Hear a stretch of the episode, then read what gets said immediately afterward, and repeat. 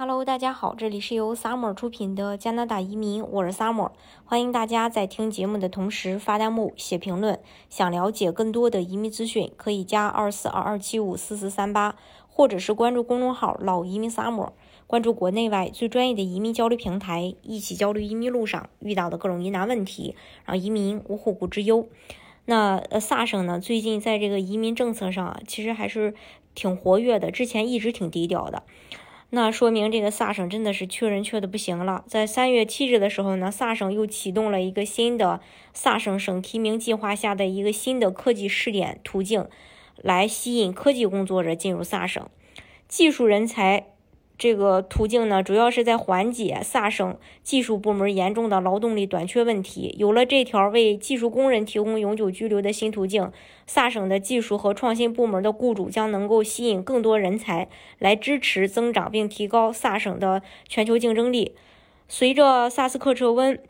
全球大流行的影响，我们的技术部门将成为经济增长的重要推动力。移民和职业培训部长，呃，杰里。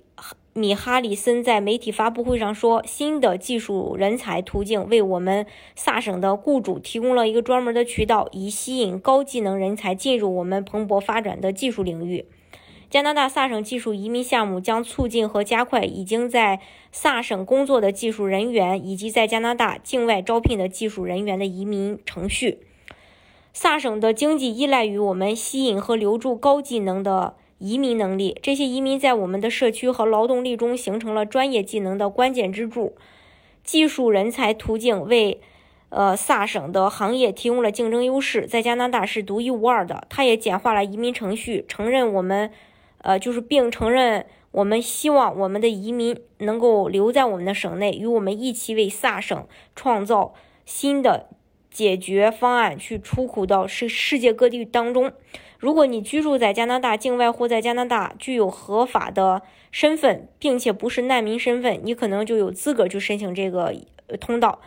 要获得这个资格，无论你是否申请快速通道，呃，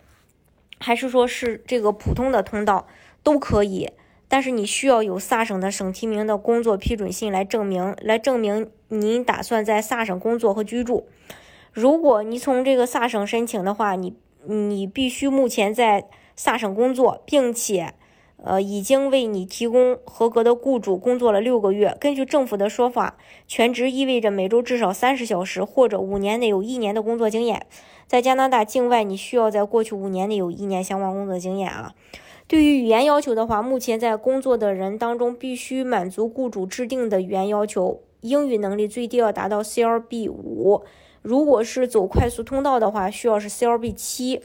如果你的职业是计算机，呃，计算机工程师、软件工程师以及电气和电子工程师，将会被要求提供萨省专业工程师和地球科学家协会出具的一封信函，表明其实习工程师的注册申请已批准。要么要提供呃一个，呃，一封来自这个。呃，萨省专业工程师和地球科学家协会的一个信函来表明已获得确认考试。另外，你需要接受与你所提供的工作相关的大专这个学历，可以是硕士，也可以是学呃这个学士学位，或者是大学或学院的三年制学位，在或是在大学学院，还有这个贸易或技术学校或其他高等教育机构。有两年的文凭，啊，你就有机会申请。总总体来说吧，它的这个申请条件就是，首先你要有萨省的这个